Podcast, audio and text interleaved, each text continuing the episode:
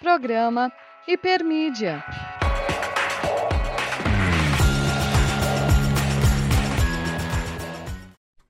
Olá, sejam muito bem-vindos a mais um Hipermídia, um programa dos cursos de pós-graduação em comunicação aqui da Uninter. E a gente sempre apresenta esse programa na Rádio Uninter, a rádio que toca conhecimento, que você pode acompanhar aqui pelo YouTube da Rádio Uninter, também pelo Facebook e pelo nosso Spotify, pelas bases de streaming, onde você acompanha todos os programas lá do Hipermídia, pode acompanhar toda a playlist nossa. E hoje a gente tem um programa com um tema assim ultra relevante, né, professora Edna? E super amplo também, né? Relevante e amplo. Então, só boa noite a todos também. Mais uma vez nós aqui, né?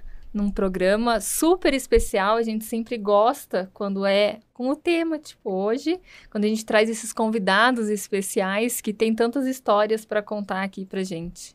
É verdade, histórias não faltarão. A gente já estava aqui nos bastidores, entendendo um pouco aí dos nossos convidados, e a gente tem certeza que o programa de hoje vai bombar. Sim, a gente tem muita coisa relevante. Então, para apresentar o tema para vocês, esse programa é o programa, né, Alunos da Pós, onde a gente sempre convida alguns alunos da nossa especialização com o tema notícia no mundo mediatizado. Então, vamos falar aí com dois jornalistas bem importantes. E é um dia também de pesar, né, porque a gente tem aí uma data marcada pela morte da rainha do rock, a Rita Lee, e aqui comigo a professora Edna, que já acompanha desde os anos 70, né? Rita Lee, né, professora? Como... Não, sacanagem. Acompanhava, mas não... Acompanhava, gostava muito, desde pequenininha ali na década de 90. Lembrava, assim, vagamente. Né? É, vagamente, assim. Mutantes não... nem pegou, né? Não, não. O que, que é Mutantes? Boa pergunta. Mas a gente tem essa, essa, essa questão histórica, né? A Rita Lee Sim. representou muito a cultura Cultural, brasileira. Uhum. Então acho que é importante assim para gente, uma grande comunicadora, fez parte da escola ali da USP, né, da, da Universidade de São Paulo, também de comunicação e artes. Então acho que a gente é importante marcar esse momento no dia de hoje, que é também uma notícia. Então agora a gente vai apresentar os nossos convidados de hoje. Após essa pequena pausa, a gente tem ali o Alan Martuccelli. Eu estava treinando aqui o sotaque, Martuccelli. Já vamos ver se é assim mesmo que pronuncia. Ele é jornalista formado pelo Ninter, pós-graduando em jornalismo digital e comunicação política no setor público. Atua na maior rádio do Nordeste Mineiro como repórter especial e diretor de mídias sociais recentemente foi nomeado como diretor de comunicação da Câmara Municipal de Teófilo Otoni, onde ele é, atua. E a gente tem o nosso segundo convidado também, o Felipe Nobre, carioca, vamos ver no sotaque, esse se ainda se mantém, mas ele é jornalista, atuante em Belém do Pará, né, uma região que eu amo de paixão. Repórter e apresentador na Record TV, à frente do programa Cidade Alerta na região. E nosso aluno também na especialização de planejamento de comunicação integrada. Sejam muito bem-vindos. A gente vai começar rapidinho ali com o Alan para dar as boas-vindas, depois a gente já passa para o Felipe. Fica à vontade, Alan. Oi, professores. Oi, pessoal. Boa noite a todos. É um prazer enorme estar aqui participando com vocês da Rádio Unica do Hipermídia. Olá, boa noite a todos. Em primeiro lugar, quero agradecer o convite. Uma noite especial demais, assim, para mim, né? Eu que já faço após aí há mais ou menos três, quatro meses, né? Planejamento de comunicação integrada. Estava quase cinco anos longe dos estudos, que é um tempinho considerável para alguém novo, vai, 30 anos, mas dá para dizer que ainda sou novo, né? Então, muito bacana voltar a estudar e melhor ainda ter essa oportunidade de trocar essa ideia com vocês sobre comunicação, sobre notícias, sobre o mundo da comunicação de uma forma geral.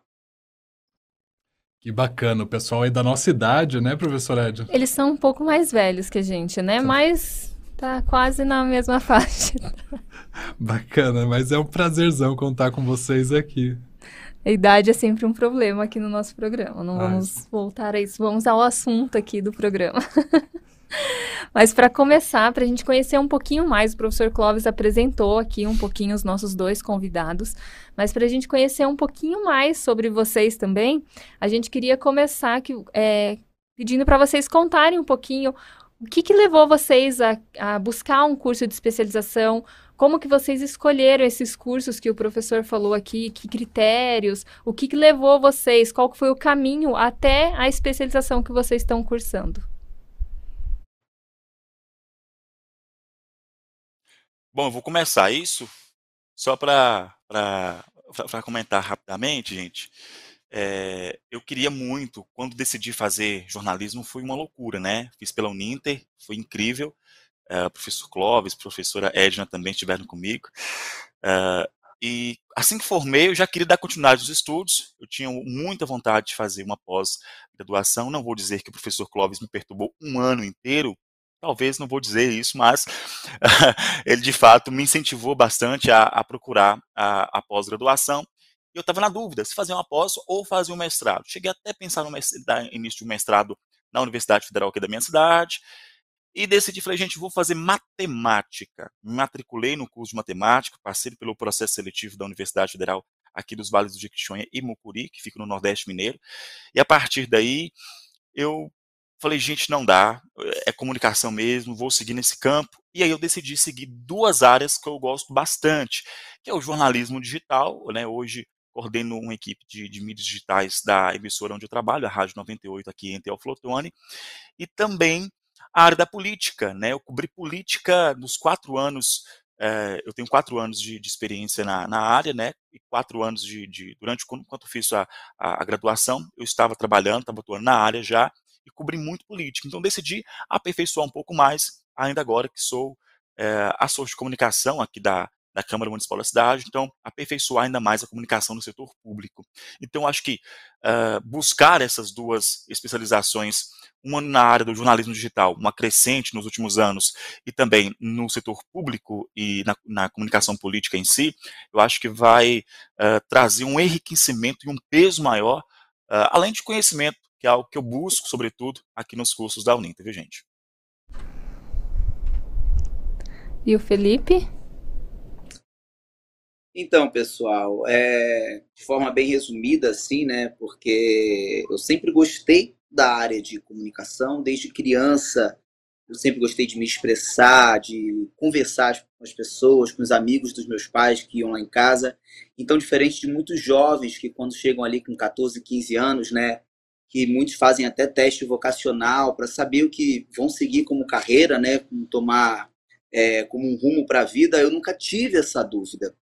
Eu sempre sabia que eu queria fazer comunicação, principalmente com ênfase em jornalismo, até por ser um amante de rádio e de TV. Segui por essa área, fiz alguns estágios em estações de rádio, em emissoras de TV, sempre na parte de produção no Rio de Janeiro, na minha cidade natal, né? E durante a graduação, lá em 2015, eu vim para Belém, passei cinco dias aqui, me apaixonei pelo lugar, pelas pessoas, pela cultura, pela regionalidade, pela culinária principalmente, né? E tudo isso me levou a querer juntar uma quantia de dinheiro para quando eu me formasse ter subsídios para vir embora para cá. E assim eu fiz.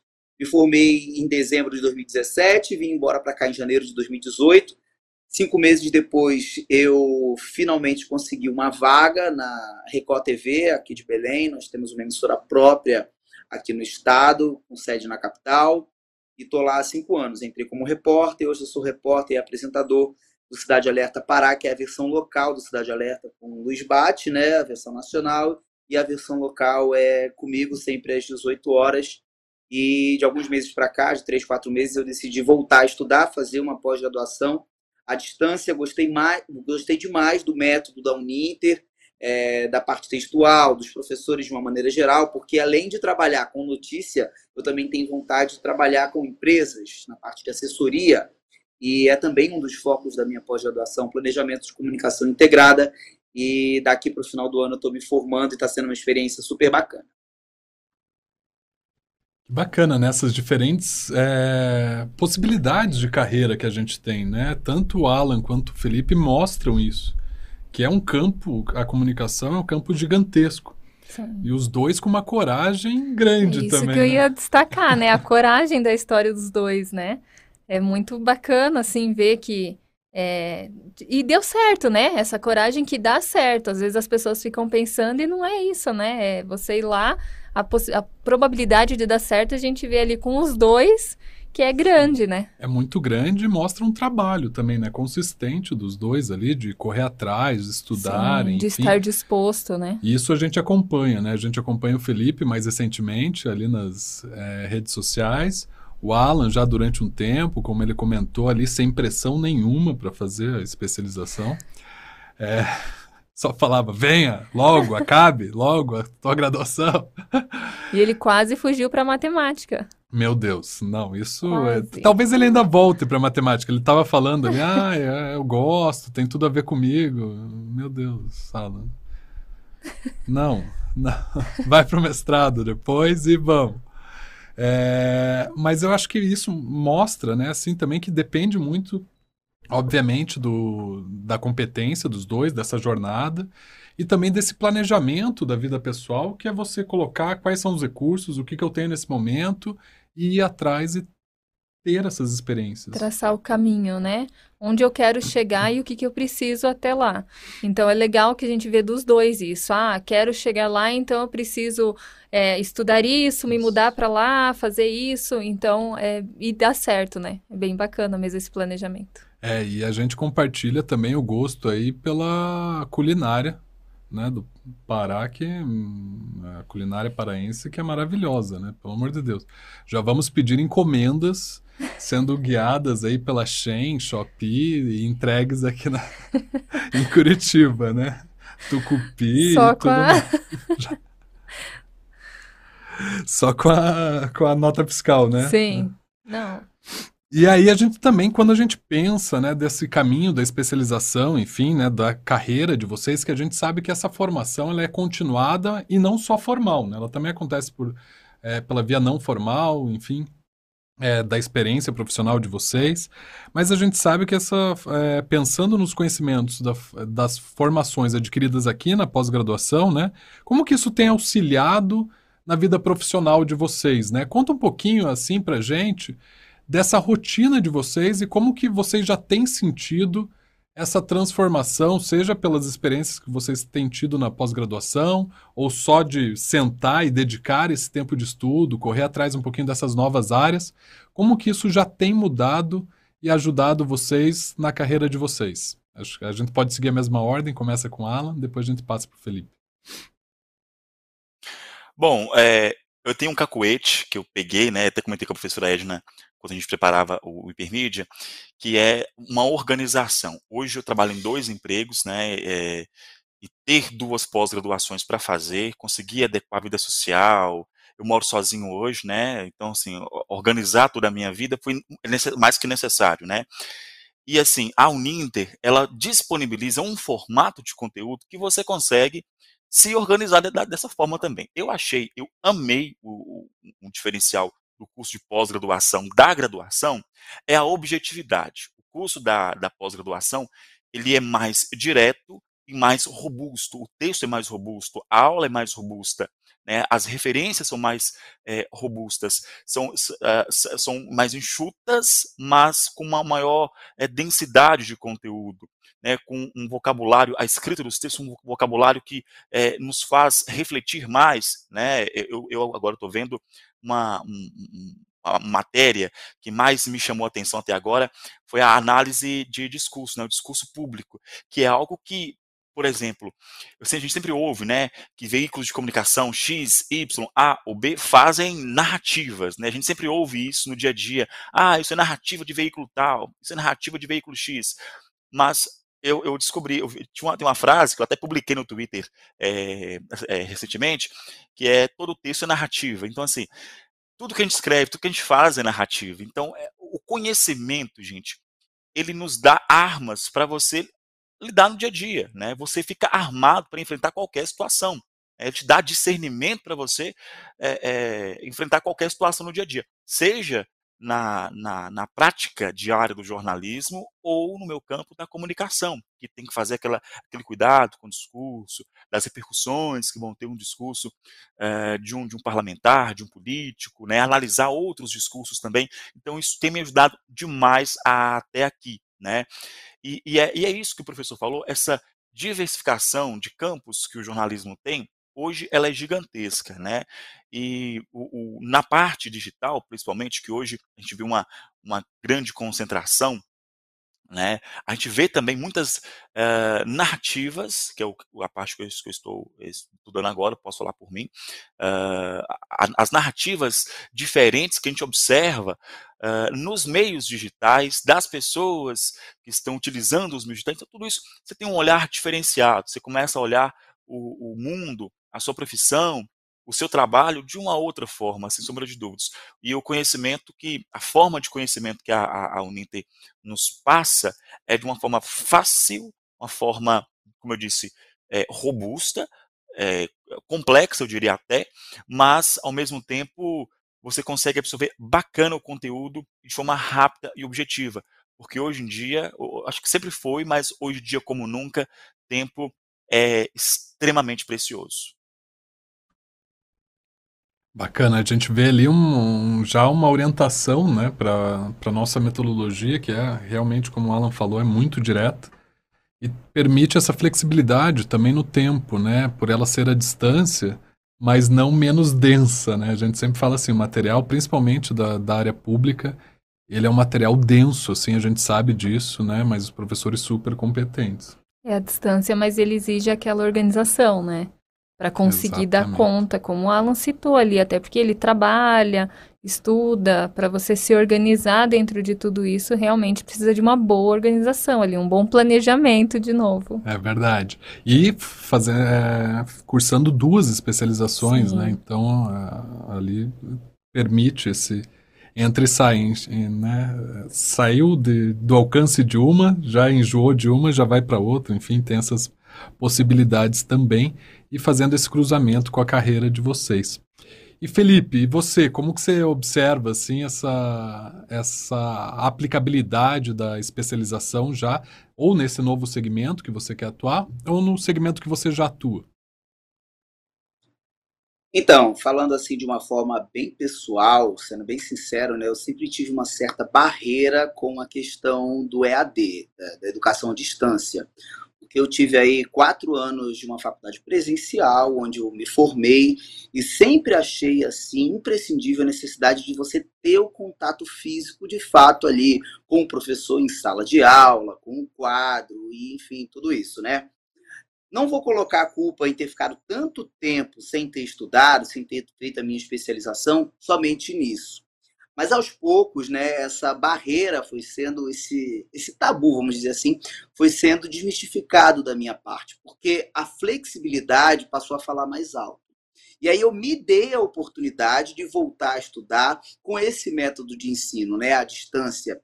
E aí eu percebi e fiquei me perguntando, inclusive, como eu pude ficar tanto tempo, mesmo sendo ainda jovem, né, 30 anos, mas já estava praticamente cinco sem estudar. Como é que eu pude ter é, pensado dessa maneira, né? E hoje é, eu sou o exemplo claro, assim, é, até como uma forma de testemunho, né?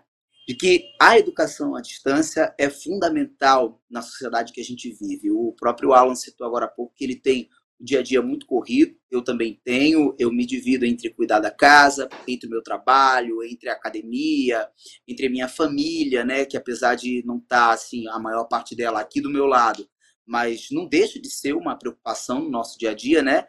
Mas eu encontrei na Uninter assim um método de ensino super bacana. Os professores, eles não são tão prolixos, eles conseguem passar os ensinamentos de uma forma super didática. A própria parte textual da Uninter eu acho super bacana, assim, é, é bem objetivo, é bem claro.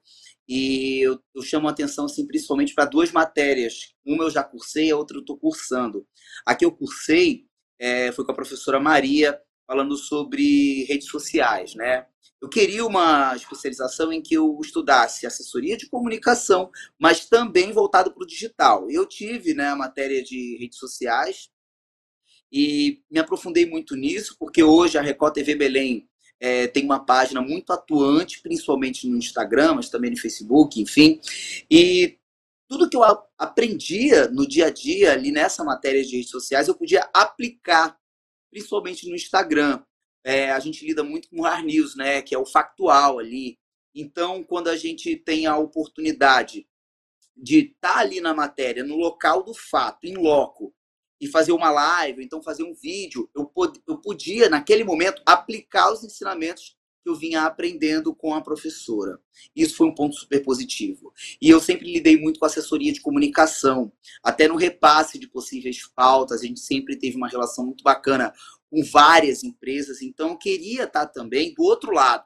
Eu queria ter essa noção do que é você ser um assessor de imprensa, você lidar com uma assessoria de comunicação no que se refere a esse contato com o jornalista. Hoje eu sou jornalista, mas amanhã eu posso muito bem ser também jornalista, mas não do veículo de comunicação. E sim aquele cara que está ali, olha, estou representando a empresa tal e a gente está com um lançamento X, um lançamento Y, que pode sim virar pauta, e aí, como é que pode ser? Então, é, é a forma como eu iria atuar era um desafio para mim. E hoje eu já consigo ter essa noção a partir da matéria assessoria de comunicação que eu estou cursando, inclusive. Então, em relação a esses dois aspectos, eu acho a pós-graduação da Uninter super bacana. E espero aí que seja a primeira de várias, como é o caso aí do Alan, né? Que bacana, né? A gente vê esse, esse percurso, esse caminho, como já está ajudando, né?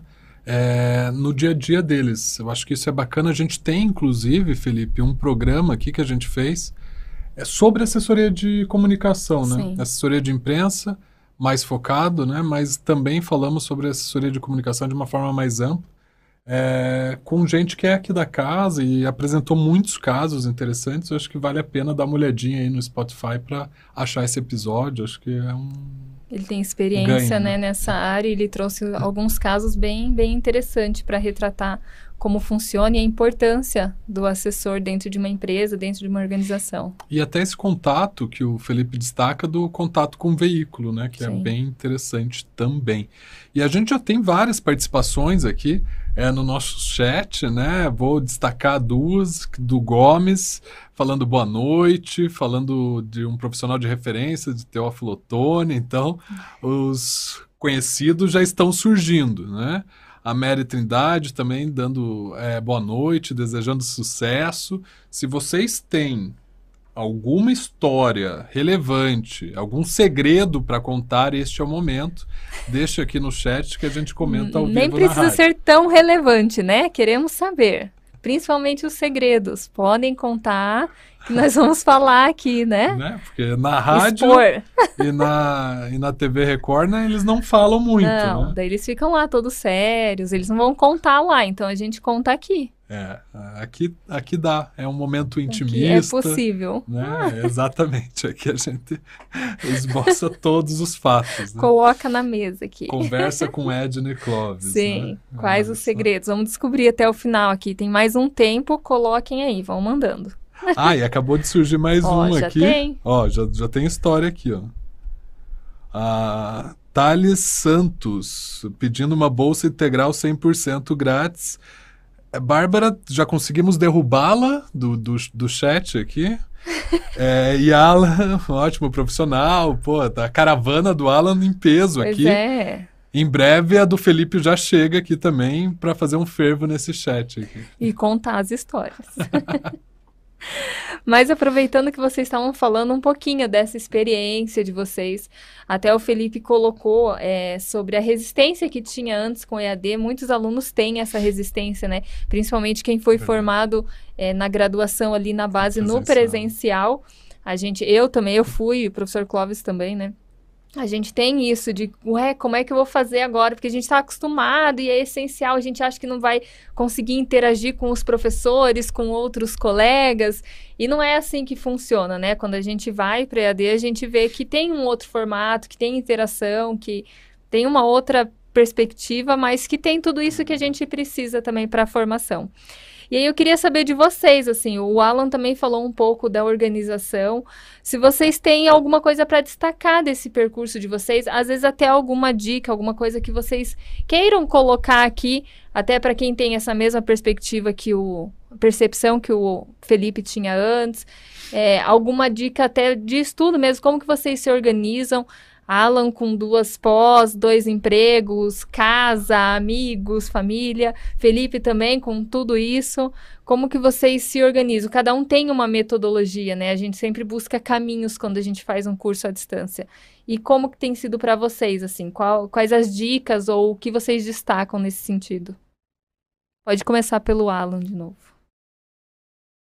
Bom, é, vamos lá a, a minha percepção do, do EAD é, era desconhecida, né? Eu tinha acabado de sair do ensino médio e já fui para a graduação. E assim, gente, no início tudo que é novo é um pouco complicado, né? No início tudo é um pouco complicado. Os primeiros seis meses foram complicados para você compreender como é que funciona, mas depois que você pega o ritmo, você vai embora, você vai embora. O que, que eu faço, pelo, pelo menos? Uh, a Uninter, ela disponibiliza seis rotas são seis aulas, né? E cada aula possui cinco, é, é, cinco temas. Tema 1, 2, 3, 4 e 5. Cada um tem um vídeo. Então, o que, que eu faço? Cada um desses temas eu assisto em um dia da semana. Eu tenho a meta de, por semana, concluir uma rota. São seis rotas, seis semanas. Caso eu não consiga concluir alguma rota, alguma aula, eu deixo para o final de semana, mas eu não gosto muito de fazer isso porque acaba sobrecarregando e a absorção de, a, de conteúdo é menor, pelo menos da minha parte, né, minha experiência especificamente. Então, sempre me organizando dessa forma, eu consigo dar conta, dei conta na, na, na graduação, porque chegou um momento na graduação que eu tinha é, estágio, TCC, é, PL que é o projeto laboratorial, e tinham duas disciplinas. Então chegou um momento, chegou um momento na, na, na graduação que eu tinha estudo para digerir, resolver, entregar nos tempos, cada um com seu tempo, cada um com, com suas peculiaridades. Então, é também algo que exigiu de mim uma atenção, um cuidado. Na parte do jornalismo, a, a, a questão do EAD foi muito direcionada à prática, porque a gente tem os PLs, que são os projetos laboratoriais. E esses projetos, eles exigem da gente prática. Até conversei com a professora Edna sobre isso, já conversei também com o professor Clóvis sobre isso, também sobre alguns PLs. E assim, a, a, na área do telejornalismo, a gente faz um VT, né, dentro daquilo do padrão que é exigido. A gente faz, na, na parte do radiojornalismo, uma reportagem de rádio também dentro do padrão. Na parte de jornalismo de dados, a gente produz um, um PL de inovações jornalística, jornalísticas, pegando uh, a, a, convergência né, de plataformas, a convergência de conteúdos, algo do YouTube que vai para o site, algo do site que você coloca um, uma, uma sonora, que você coloca uma foto, você coloca um link, você coloca. e assim vai. E, e, e a, a, o trabalho que a Uninter é, força o aluno a desenvolver durante o curso é de prática mesmo. E o bom é que eles dão suporte. Né, eles dão a, a, atenção, porque a gente recebe o kit de, de, jornalismo, recebe um kit de mídia, tem câmera, tem tripé, tem gravador de, de voz, uh, tem vários uh, suportes, tem uma, uma, um kit prático que você utiliza durante o curso, você pode utilizar durante o curso. Hoje todo mundo, quem tem celular, pode gravar pelo celular, a gente tem celulares que gravam em 4K, 8K, mas também a câmera que a Uniter manda é também em 4K, isso da graduação. E, e essa minha organização, que eu peguei da graduação, eu trouxe ela para a pós-graduação. Né, esse contato com os professores, a professora Edna ainda não perturbei, porque eu tenho particularmente, professora Edna, na, na tutoria interativa, eu vou fazendo as aulas e vou anotando as perguntas. Eu não vou imediatamente e mando as perguntas. Talvez seria o ideal, talvez seria, mas é uma prática que eu tenho assim não te sobrecarrega para não te mandar tudo de uma vez, né? Mas sei que a senhora vai me responder é, com todo amor e carinho do mundo, que eu já tive sua tutoria anteriormente e senti até saudades, inclusive, né? É, mas é, eu absorvi essa experiência do EAD na graduação e utilizo hoje na pós-graduação. E eu acho que a, a pandemia ela foi importante para a gente compreender o quão complexo é trabalhar em home office, e o quão complexo é o ensino EAD. Não é, não é vida fácil, muita gente acha que é vida fácil. Né? Você não tem ali um professor no seu pé cobrando você 24 horas como você tem no, no presencial, a depender também da instituição. Mas no EAD exige muita disciplina. E disciplina é algo que você vai ter que ter no seu trabalho, na sua vida, eh, enfim, qualquer área que você vai atuar, seja profissional, sentimental, financeira, você tem que ter organização e disciplina, né? Algo que eu particularmente me fez amadurecer. A idade é algo que está sendo é, evitado aqui hoje, mas eu tenho 22 anos, então assim conseguir conciliar tantas responsabilidades e, e, e dar conta de tudo isso, a faculdade também foi importante nisso. Legal, legal, Alan. A gente estava comentando aqui enquanto Você isso. viu que né? o legal dela. tipo, Não, calma que eu vou comentar. Também sinto saudades da tutoria, quando eu era tutora de jornalismo aqui. É, a gente já comentou isso, o Felipe sabe agora também. Mas eu acompanhei os alunos por isso, né? Aí às vezes eles chegam na pós e a gente já teve esse primeiro contato. Mas quase pedi pra Bárbara te derrubar aqui, porque senhora não, né, Alan? se- Senhora não pode. senhora foi. né, de tratar. Uma forma educada de tratar. É, é mania, sabe por quê? Eu entrevisto muito, muita autoridade, então eu sempre chamo de senhora. Então, assim, é cacuete também, gente. Uma vez eu entrevistei uma professora é, de linguística, ela é doutora em linguística, a professora Edmurta, ela é fantástica, dá aula lá em, em Poços de Caldas. E eu chamei ela de senhora ao vivo. Ela me parou ao vivo, ela falou assim: senhora não. Eu, por acaso, sou velha, mas eu fiquei todo desconcertado. Não, mas eu sei, eu sei que é educação, mas, mas pesa a senhora, né? Mas é que a gente chega numa idade que a gente não aceita mais senhora. É crise de idade, mas tudo bem. E pra você, Felipe, como que tem que que você destaca? Assim, eu acho super flexível, né? A rotina de estudos, né? Com o material que a Uninter disponibiliza. A minha madrinha sempre falou que quem faz a escola é o aluno, quem faz a faculdade é o aluno, e eu levo isso, claro, para a pós-graduação. Lógico que o conteúdo que é disponibilizado precisa ser de qualidade, isso é óbvio, isso é claro. Mas, assim, é, você precisa ter essa noção de flexibilidade e eu acho que quem atua com home office na parte de comunicação leva uma certa vantagem em relação a isso, no que se diz respeito a propor um ritmo de estudos. Como o Alan falou, né, ele dividiu lá a quantidade de rotas de ensino, das aulas, dos temas, dos assuntos propostos, né? E a partir daí ele consegue diariamente ter uma carga horária fixa, vamos dizer assim, para conseguir preencher toda aquela grade curricular das matérias que ele cursa, né? E eu faço algo bem parecido assim.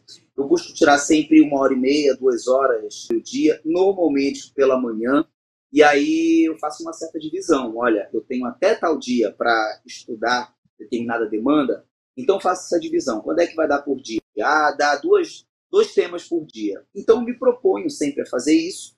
E no fim de semana, quando eu estou de folga do trabalho, eu dou uma esticada maior e acaba desacelerando até durante a semana, que é quando minha rotina é mais puxada, é mais densa. Agora, o que eu queria chamar a atenção também é que eu acho super bacana no material escrito, principalmente, tem nos slides, né, com a aula ali do professor, da professora, mas no material escrito, é a citação de todo autor que é trazido ali como fonte de informação.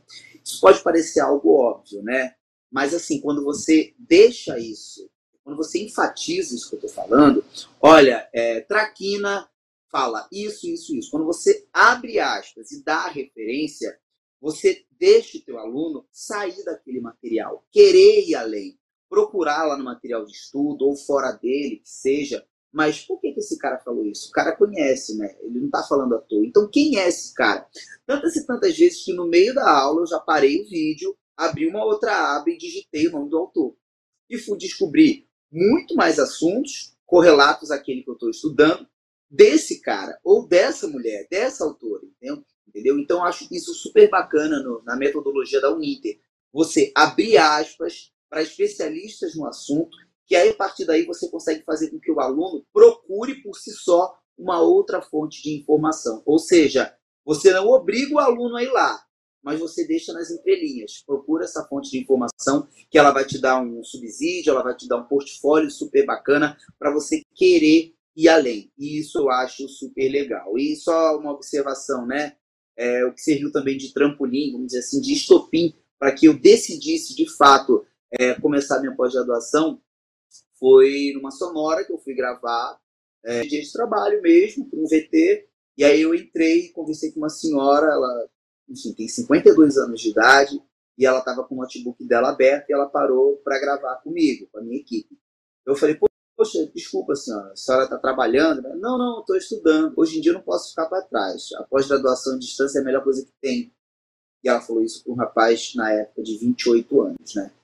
No meio da pandemia. Então eu falei, realmente, né? Se eu tinha aquele pensamento de que a, a presença de um professor, de um educador em sala de aula é, é o único diferencial de um curso de pós-graduação, isso caiu por terra naquele momento ali e serviu de estopim para que eu procurasse é, uma universidade à distância para voltar a estudar e que bom que eu escolhi a Uninter. Que bacana, Felipe. Bacana mesmo a história, né? A gente estava comentando aqui enquanto você falava, porque é bem isso, né? O profissional não está ali presencialmente, mas tem essa possibilidade de, mesmo à distância, ele despertar essa vontade, essa curiosidade nos alunos de ir além, como você falou. Então, isso os professores conseguem realmente através dos materiais, dos vídeos, das indicações dos materiais complementares, de artigos, vídeos que a gente posta lá também. Então, consegue ter toda essa interação, foi o que eu falei, né? Não é porque não está ali que não tem essa interação ou esse contato com professores, com a coordenador, com o tutor, então a gente consegue manter isso na educação à distância também. É, e a gente consegue estender, né, como o Felipe colocou ali, o Alan também citou, né, isso, é, em outros materiais. O, esse programa que a gente faz de rádio é um exemplo, porque a gente traz muito conteúdo bacana ali para os alunos, mas também materiais complementares abaixo das aulas, os artigos que a professora Edna colocou. A gente também, como profissional da comunicação e profissional é, da educação, a gente volta e meia também está produzindo textos próprios, produzindo artigos próprios. Então, continua esse processo de pesquisa que o Felipe também colocou e o Alan também, que é uma atribuição do aluno, né? Ir uhum. atrás, correr, enfim, e a gente disponibiliza isso. A gente sempre fala que não existe receita de bolo, a gente não vai trazer na pós-graduação, ah, faça isso, isso, isso. Porque cada situação é uma situação diferente, mas a gente vai ensinar o caminho das pedras e vai ensinar o pensar a comunicação.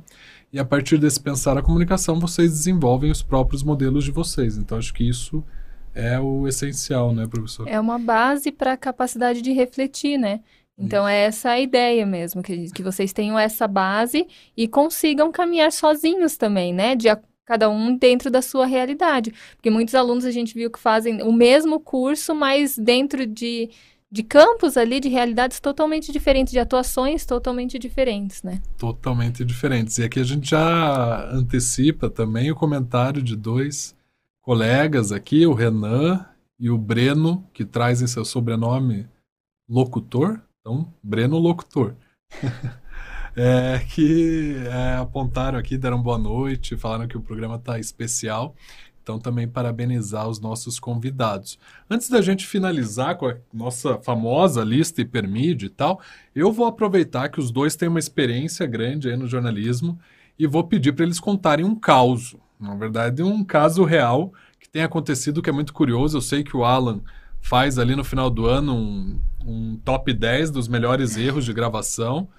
Mas o Felipe deve ter muita coisa também, meu Deus do céu, né? É, TV, é, seja ao vivo ou seja gravada, acontece de tudo, né? Ele já acabou de contar que encontrou com uma senhora.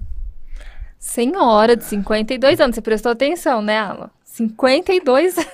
E, e que ela que indicou, né, uma pós-graduação à distância, e ele se motivou ali. Então Sim. eu queria saber para vocês contarem assim um caso curioso, pode ser recente, pode ser antigo, de alguma situação que deixou vocês ali é, desconcertados, enfim, porque jornalismo é isso, né? Em tempos de mediatização, isso circula muito rápido, né? Sim. E vocês têm que resolver de uma forma muito rápida também. Então acho que fica aí para vocês falarem um pouquinho desses casos para gente. Manda ver, Alan, depois a gente vai para Felipe.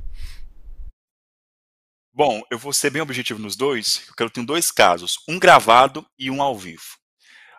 Eu estava fazendo uma série de reportagens, foram dez meses de trabalho, foram quatro reportagens especiais sobre saneamento básico, né, aqui na cidade, em Teoflotone. E aí a gente dividiu essa série de reportagens em quatro episódios, um sobre a água, impactos da falta de água, impactos do saneamento de, de esgoto tratado, né, uh, a coleta seletiva e também os impactos do saneamento no meio ambiente. E aí eu comecei a acompanhar a vida de algumas pessoas que trabalham, que, que tiram o sustento do lixo, né? É, isso foi em 2021, foi para o ano passado a matéria. Eu gravei em 2021, foi para o ar em 22. É, e aí estava eu e uma colega de trabalho, a Ângela, a gente estava tentando abordar algumas pessoas, alguns catadores de lixo, para ver se gravavam com a gente, contar as histórias das pessoas. E aí a gente encontrou um grupo de pessoas que eram traficantes é, e estavam escondendo drogas no momento ali que eles estavam, é, eram pessoas, moradores em situação de rua, mas que mexiam com tráfico, com drogas, e achou que éramos autoridades. Foram para cima da gente, né? O grupo de pessoas começou a atacar a gente, e aí você precisa ter uma alta negociação. E, gente, precisa de calma, eu precisei de calma para tentar negociar a Ângela, ela pegou o equipamento já falou assim, ó, se eles virem para cima da gente, vão ter, vão ter que nos defender, vão ter que revidar e vão ou correr ou fazer alguma coisa. Mas na negociação, até explicar que a gente era uma equipe de reportagem, que não estava ali querendo julgar ninguém, não estava querendo denunciar ninguém nada, que só queria ouvir as histórias, a gente conseguiu sair dessa enrascada. Tem muitas outras, né? Uh, e ao vivo, o ano passado, esse foi o ano passado, durante a cobertura de eleições, eu estava entrevistando os candidatos ao Senado por Minas Gerais, né? E aí um dos candidatos resolveu me confrontar ao vivo e resolveu rebater as, os questionamentos que fiz. E aí ele começou a fazer algumas acusações, é, sem nunca havia entrevistado ele, né, um candidato, aqui e comecei a apertar ele na entrevista e ele começou a, a, a fazer algumas acusações. E as minhas caras de deboche, não, é, não, é, não foi um deboche, a minha reação, que ao vivo a gente não consegue é, controlar a reação. O Felipe sabe muito bem disso, faz um jornal ao vivo todo dia, é, e aí você não consegue ter, de certa forma, você tenta segurar, mas acaba saindo. E essas caras de deboche viralizaram aqui também na cidade. Teve um caso também que eu estava fazendo uma passagem para um rapaz atrás e começa a falar coisas, começa a pedir é, espaço para fazer uma denúncia, e aí, aí, também viralizou aqui na, na região. São algumas das situações, mas uma, uma situação que me tocou profundamente, eu costumo dizer sempre que não, não existem situações, eu não sou muito emotivo, então eu não sou muito de emocionar. Por mais que a história seja comovente, eu consigo sim me comover consigo sim ter empatia pela situação, mas não consigo chorar, não sei, eu, nunca chorei, não é conseguir chorar. Eu nunca chorei ao vivo, nunca chorei em nenhuma situação uh, de, de, reportagem. Mas algo que foi muito tocante para mim foi durante a, as enchentes aqui na região, né, que final do ano, do ano retrasado, 2021, a região sul, é, sul da Bahia e norte aqui de, de Minas Gerais, norte e nordeste de Minas Gerais, atingido pela, por fortes enchentes, e eu entrei numa casa de uma família que eles tinham perdido absolutamente tudo, tudo, tudo, tudo. Eu entrei na casa e a água corria, né? E eu resolvi tentar fazer uma passagem. Por muito pouco o rio não me levou, porque eu não sabia que aquilo era rio, achei que aquilo era, era, era chão, porque a, a enxurrada, né, estava mais ou menos essa altura uh, quase acima do tornozelo a água, né? E aí eu fui caminhando, afastando para tentar. Aí os moradores para, para, para, para, você vai cair, você vai cair. Porque passava um córrego próximo à rua que estava alagada. Eu quase fui levado pela enxurrada durante a gravação de uma passagem para nessas coberturas de chuva aí. Quase estraga nosso programa, então, Alan. Meu Deus do céu, que absurdo. Cada história. É muita história bacana, né? Sim. Só para reforçar o PL lá, que o Alan falava lá atrás, ah, não é sim. projeto de lei, né? É. é um projeto laboratorial, atividade prática aqui na Uninter. Isso aí. E você, Felipe, alguma história assim também, capciosa, que já passou durante a profissão? Assim, é, não importa o tamanho do argumento o repórter ali ao vivo ele tenha. Sempre vai acontecer o improvável, algo que a gente pode assim jamais esperar, estar tá preparado, na verdade, para lidar. E assim que eu entrei na Record aqui em Belém, tinha, sei lá, uns três, quatro meses de emissora, é, eu estava no plantão no fim de semana e aconteceu um assassinato na frente de uma casa, num bairro aqui da via da capital paraense, né? E eu segui para lá com a equipe. E até hoje na Record a gente tem um método de jornalismo que a gente chama de diretão. O que é o diretão? Né? Na realidade, é um plano sequência. Você está no local, você começa a contar a história, você vai caminhando, você vai narrando, enfim. E como a gente tem jornais com um formato muito grande, por exemplo, o Balanço Geral na hora do almoço, ele tem 3 horas e 20 minutos de duração. Então você precisa render a história com fontes, tendo informação, tendo argumento. Então eu estava ao vivo. Com tudo isso que eu falei. Eu já sei o o nome da vítima, como tudo ocorreu. Então eu estou munido de ação, vou pagar 6, 7 minutos ao vivo. Até que eu começo a caminhar e me aproximo de uma senhora. Em situações assim, dificilmente algum morador aceita falar. Então, quando eu procurei uma sonora, que era alguém que pudesse me dar a então, né, gravar comigo, no caso era ao vivo, é, todo mundo correu e essa senhora ficou. Então, não pensei duas vezes, vai ser ela mesmo. E eu perguntei, senhora, é um assassinato na nossa cidade, agora que triste, né, na porta da sua casa. O clima de insegurança é grande por aqui? Eu imaginei um milhão de respostas dela, mas todas no sentido de sim, meu filho. É, até porque era uma senhora, eu fui descobrir depois, de 82 anos. E aí, quando eu fiz essa pergunta para ela sobre o clima de insegurança, ela me respondeu: É, meu filho, mas na verdade o que eu queria mesmo era um namorado. e aí eu travei na frente dessa senhora. Aí, quando eu pensei em tirar o microfone dela, ela puxou meu braço e falou assim: de uns 20 e poucos anos. E ainda passou a mão no meu braço, pela minha cintura, assim. E aí eu tava ao vivo, eu não sabia o que fazer. Eu simplesmente voltei, eu, eu queria rir, queria muito rir, mas era uma situação de vídeo, e enfim, eu tive que ter jogo de cintura, né? Que é a palavra-chave, a expressão-chave, né, para todo repórter. E aí, é, tá aí a senhora, mas o assunto não é esse, a gente está falando de um caso de vício e vida que segue. Eu não sei como eu consegui levar o ao vivo até o final e devolver para o apresentador. Só mudando de assunto, né, falando também sobre essas situações inusitadas que a gente lida no dia a dia da profissão e fazendo um paralelo aí, traçando um paralelo com a parte da educação, há menos de um ano, seis meses, eu tive a oportunidade de visitar uma comunidade quilombola. É, Para quem talvez não saiba, os quilombolas são remanescentes são povos remanescentes diretos de escravos africanos, né? E nós temos os quilombolas aqui no Pará. Se não me falha a memória, é o segundo estado com o maior número de quilombolas no Brasil. E eu visitei uma comunidade dessa, que fica bem afastada, numa área de mata, cerca de duas horas aqui da capital, né? E lá era feito um projeto de educação por parte de alguém que nasceu lá, um homem que se tornou policial militar na capital, mas que não abandonou a, a sua comunidade e ele se tornou professor.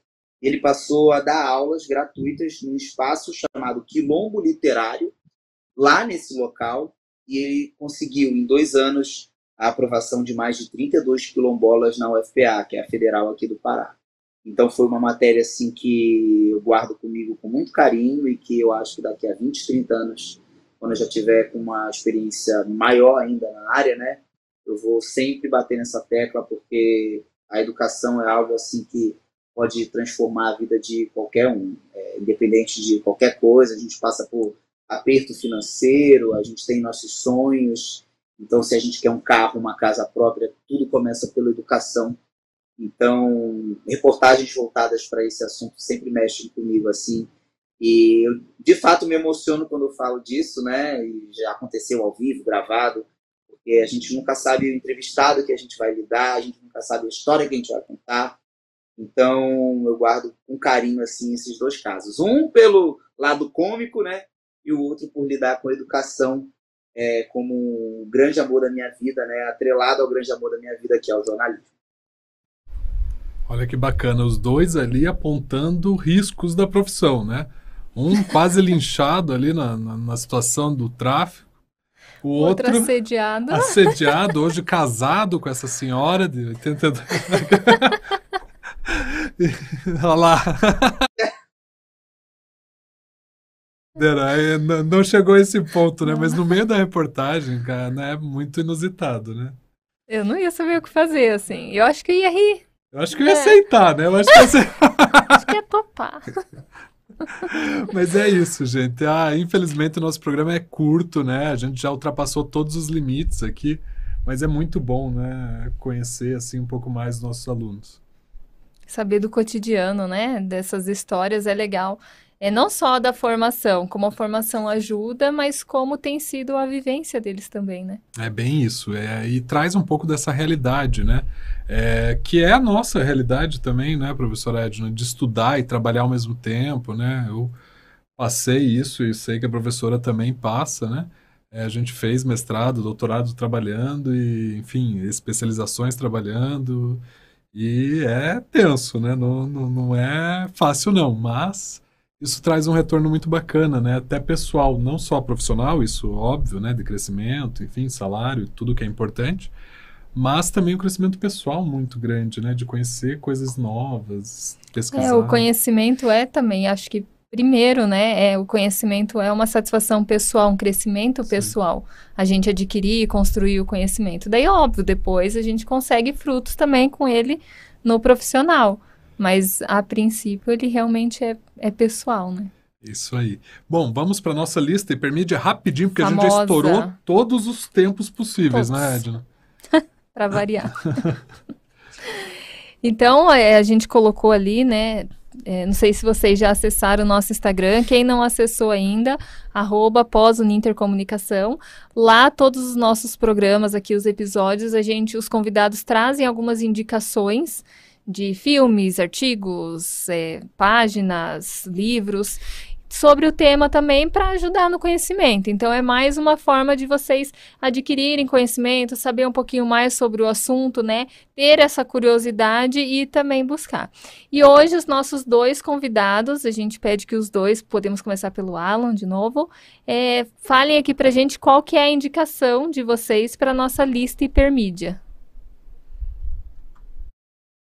Gente, eu sou apaixonado pela, pela o, o, o, Felipe ele disse agora há pouco sobre as referências, né? Eu tenho grandes referências, inclusive da, da dos cursos tanto de pós-graduação. Acabei de comprar agora mais três livros uh, Conexão e Convergência e, e, e Cultura uh, da Conexão e Cultura da Convergência. Eu indico esses dois livros, estou lendo os dois, estou, estou apaixonado, né? Uh, são absolutamente fantásticos, eu indico demais. E um, um, filme, né, para quem gosta de filme também, que eu indico também, é O Quinto Poder, né, explica, fala um pouco do Wikileaks, um pouquinho também sobre como as redes sociais são, de certa forma, o quinto poder aí, que fiscaliza, inclusive, o quarto poder, que é a imprensa.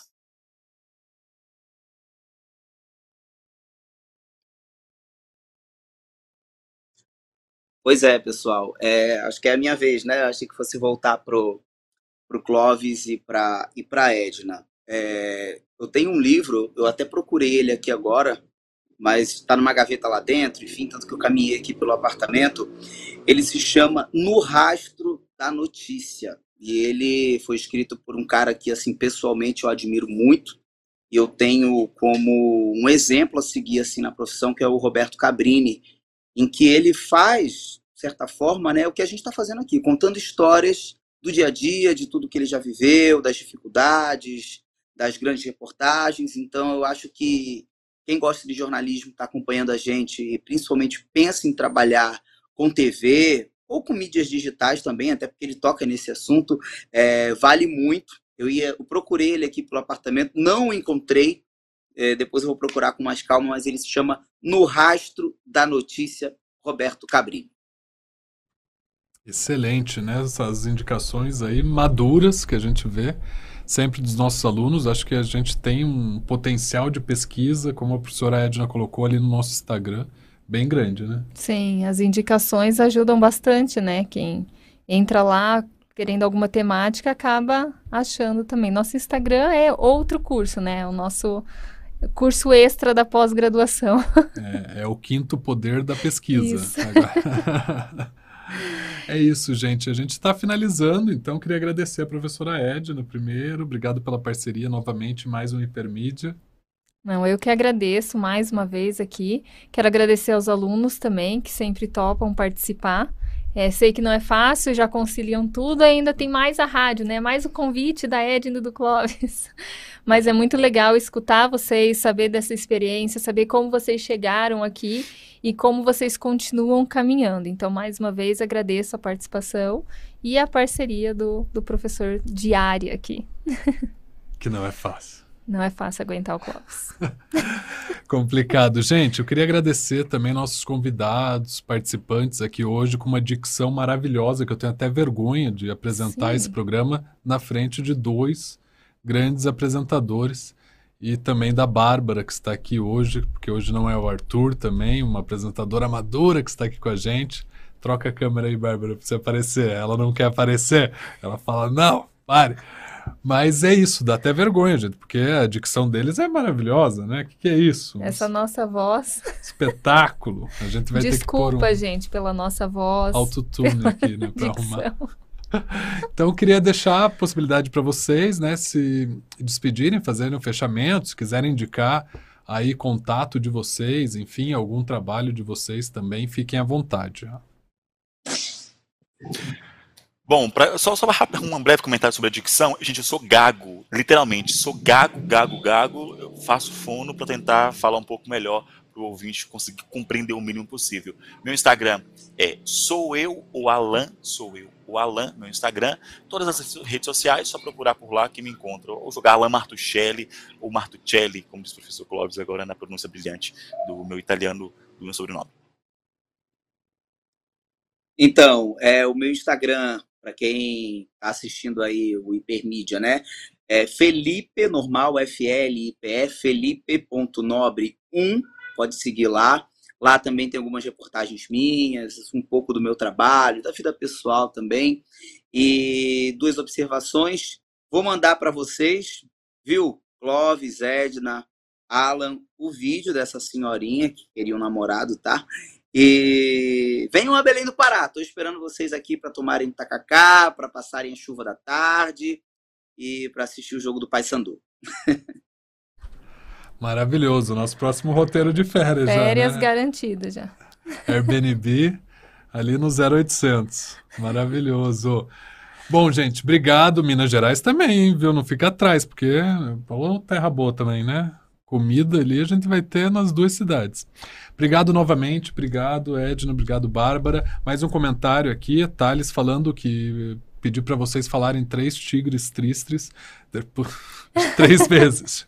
Ou seja, eu já tô Nem a descartado. primeira saiu. Ah, não vai. Por isso que eu fui ver publicidade. Não, não dá, Não ficou por trás. né? Mas é isso, gente. Obrigado. Até nosso próximo Hipermídia, né? Que a gente sempre tem um assunto da, do cotidiano da comunicação tratando ali do impacto na nossa vida. Um abraço, gente, e até lá. Só vou pedir para os nossos convidados ficarem aí que a gente ainda vai tirar uma foto oficial do Hipermídia. Valeu, gente. Tchau, tchau. Programa Hipermídia.